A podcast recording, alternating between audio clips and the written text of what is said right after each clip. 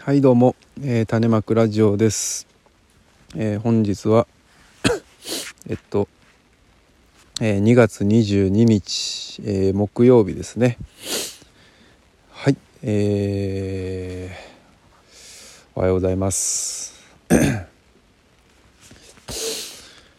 いやね寒いっすね。寒い。いや本当にねこの農業っていうこの仕事は何て言うか落差の結構激しい仕事っすよね。夏の忙しい時はもうなんかこうねもうむちゃくちゃ忙しいっていうね本当にまあ目まぐるしく一日一日がパパパパパッとこう進んでいくような感じはあるんですが まあ今のこの年が明けてからのね、まあ、特に234この辺りはですねまあ端境期で野菜がね、えー、まあなくなる。どうしてもまああの少なくなっていってしまう時期でもあるんですけれども。でまあえー、例に漏れずねうちもまあちょっと野菜が厳しくなってきまして一旦2月の下旬で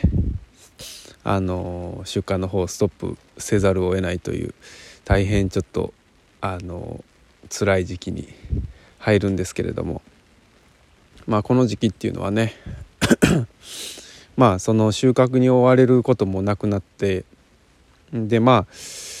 うーんまあ今で言うとね本当にこう雨がすごく、えー、まあ、結構多いんでね。あんまりこう畑にも入ることができずで。まあ今はちょっとビニールハウスがあるんでね。そこのちょっとこう次の春作に向けてのいろいろ準備をしたりはしてるんですけれども。まあやっぱり夏のねものすごいこう、えー、生き物たちがね草や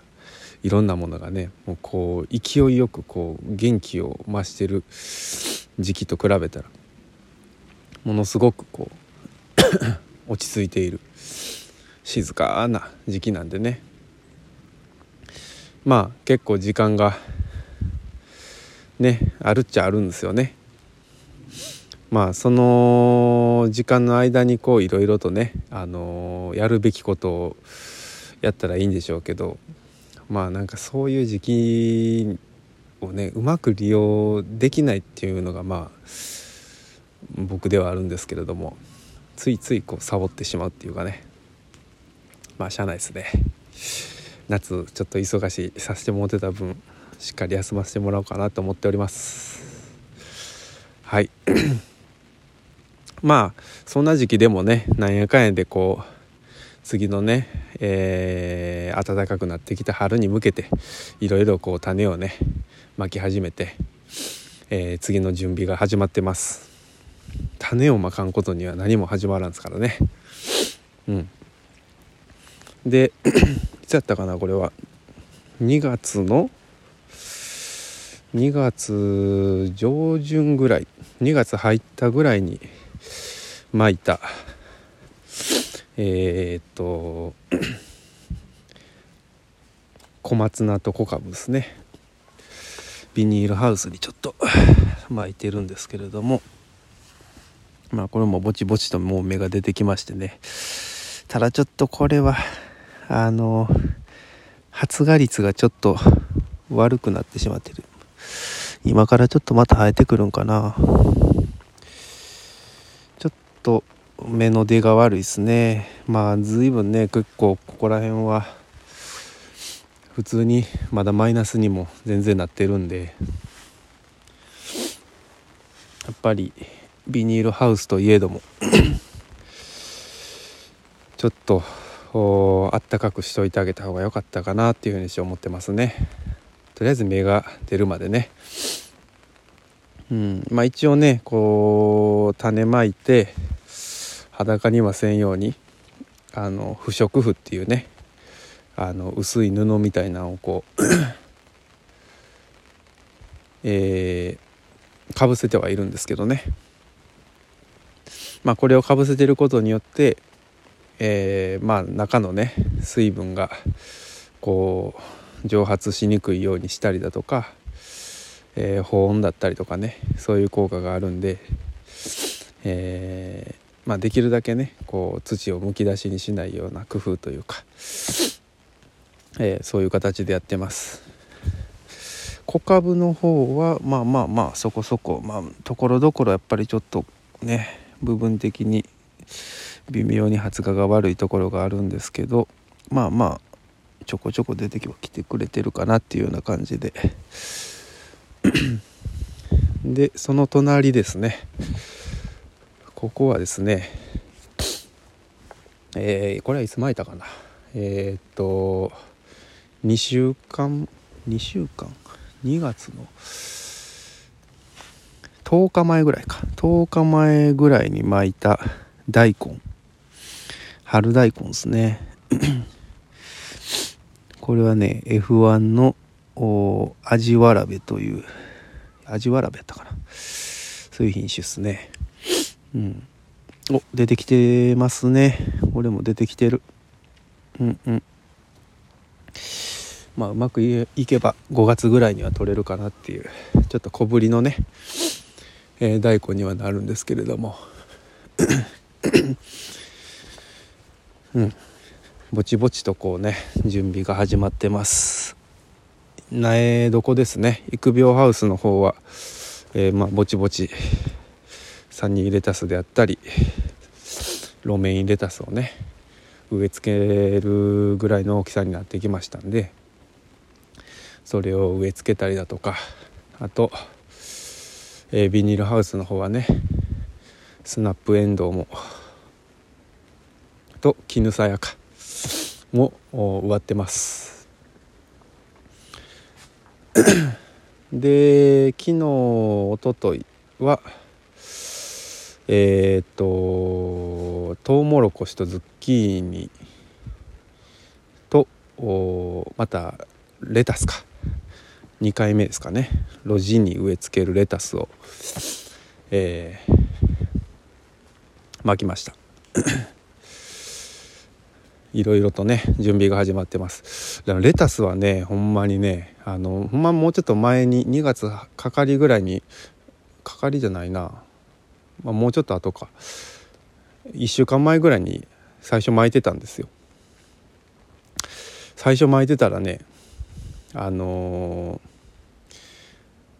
次見た時にねなんかもうほじくられまくってるんですよね。あのネズミに全部行かれてたっていう。もうね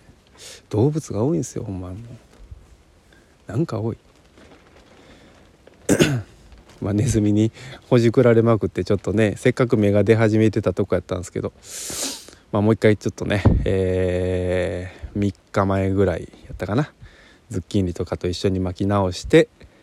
で今朝見たら、まあ、まあまあちゃんと芽がもう出てきてくれてたんでね。まああの良かったです。まあそんな感じでね、えー、春の準備は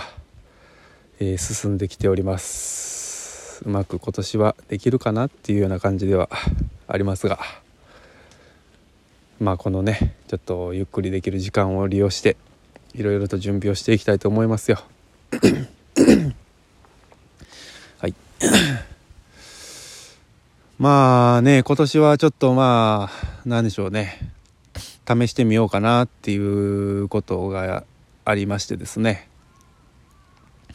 まあ何て言うかというのもいつもねこう夏はやっぱりねその草がすごい生えて大変なんですよね。うん。すごい大変でそれの管理作業っていうのがねやっぱり大変なんですけどまあそのためにねこうビニールマルチっていうのをねこう畝に張ってでそれに野菜をこうね夏野菜なんかをこう植え付けていったりするんですけれども。まあでもその策が終わってからね片付ける時、まあ、まさに今なんですけれどもそのビニールマルチのねそのゴミの山がほんまにもうすんごい嫌なんですよね。もうこないだもねあのもうスローファームの闇と言っても過言ではない大量のビニールマルチのゴミをですねあの年末から年始にかけて一生懸命捨てに行きましたよもう。もう闇ですよあれはもう。もうなんかもうそのゴミをね出すのがものすごいこう嫌でもう心苦しい感じになっちゃうんですけどね。うん。なんかそれがもう嫌で嫌でちょっとどうにかしたいなっていうにしてはまあずっと思っててね。うん。そうでまあ まあねこう自分を追い込むような感じにはなるかもしれないですけれども今年はねちょっとこうマルチをできるだけもう使わんようにちょっと頑張ってみようかなっていうふうに思ってるんですね。うん、まあなんていうかその土をねやっぱりこうさっきも言ったみたいに裸にするっていうことはあんまり自然な状態じゃないのでできるだけねなんかこう土を被覆してあげるっていうことは大事かとは思うんですけれどもそのビニールマルチの代わりにねあの草マルチをねあの刈った草をねどんどんどんどんこう畝に野菜の周りに積み重ねていって、えー、こう、まあ、草をちょっと抑制したりだとかあの保湿ですよね。えー、畝が、えー、湿ってる状態水分を保持している状態を保ってあげるためにちょっと草マルチっていうのをねこう頑張ってやっていこうかなっていうふうにして思ってるんですよ。うんまあもちろんその刈った草をねどんどん集めてきてその畝の上に置いたりだとかもそうですしあとはあの緑肥？あの緑の肥料の肥って書いて緑肥っていうんですけれどもまあその何て言うか それをねあのまあ緑肥と言われる草ですよね。あの草をですね、えー、まあその畝と畝の間通路にこう巻いたりしてあえてわざと草を生やしてでそれを刈り込んでまたあの畝の上に乗っけててあげるっていうようなそういうことをやってってあげようかなと思ってます。であと畝の通路もねやっぱりこう何回も歩くとカチカチになっちゃうのでここもねできるだけえー、被覆してあげられるように草を生やして買ってうまいことねこうやっていけたらなっていうふうにしては思ってますなんかそういうやり方をね今年はちょっと、まあ、やってみようかなっていうふうにしては思ってるんですけれども。うん。まあそれがねできたら一番いいですよね。うん。であとは今年は一部こうね、えー、不幸期といってあの耕さない。まあ耕さないっていうかまあ何て言うんですかねそそういう区画を作ろうかなっていうふうにして思ってるんですよね。うん、まあやり始めでね、えー、一旦耕すは耕すんですけど片付けてきれいにしてからでできるだけ高い大きい畝を立ててでそこを何年か使おうかなっていう風な計画をねちょっと今考えてます。というのもねなんかうちの畑っていうのは あの田んぼ地帯なんですよね。でやっぱりこうその中でも乾きのいいところではあるんですけれどもでもやっぱりもうすごい種類ですね。まあ、だいぶマシにはなりましたけどでもまあやっぱりなんでしょうね。こう例えば春の人参とかをこう巻きたい時にあのね耕すのを待ってたらその時期に負けないんですよね。うん、やあの湿ってる状態でねあの土耕しちゃうともうこねてこねてせっかくいい土ができてたのにゴロンゴロンの塊になっちゃうので。だからできるだけね 乾くのを待っていつも耕すんですけどそれをこう待ってたらなかなかね種まきができないのでそのちょっと乾きのあんまりよろしくないところに関してはちょっとこう高い畝をね今年は立ててみて来年以降そこをあの耕さずにしばらく使ってみようかなっていうふうにして、えー、思ってます。まあ、というのもね、あのー、この前、あのー、農家さんの見学行かせていただいたんですよ。まあ、見学、まあ、見学。もうおしゃべりばっかさせてもらってちょっとね申し訳なかったんですけれども。なんか行かせてもらって あのー、めちゃくちゃいい人参育ててはったんですよね。すんごいなこの人参と思って。でその方はねあの、僕と同じような感じで最初は 耕してマルチ張ってっていう風にしてされてたんですけれどもで飛行機に帰られてで畑見させてもらった時にすんごい大きい畝を立てられててでそこに人参をねされてたんですけれどもあのもう立派なすんごいいい人参を育てておられてうわこれすごいなーっていうふうにして思ったんですよ。うん、でなんかそれ見た時にうんまあなんか見た感じでなんかこれは育ちそうやなっていうかなんかこう野菜が気持ちよさそうやなっていうのをなんかすごい思ったんですよね。うん、やっぱりねこうなんかわかんないんですけどべちゃべちゃの畑よりもある程度こうねこう乾いてる方が空気が入ってあの野菜も根っこもね伸ばしやすいんやろなっていう風にしてなんかすごい思ったんですよね。うん、湿ってる状態よりも中は湿ってるけど表面がこう乾いてるっていうような感じぐらいがなんか一番野菜にとって気持ちいいんかなっていう風にしてこう見ててすごい感じたんですよね。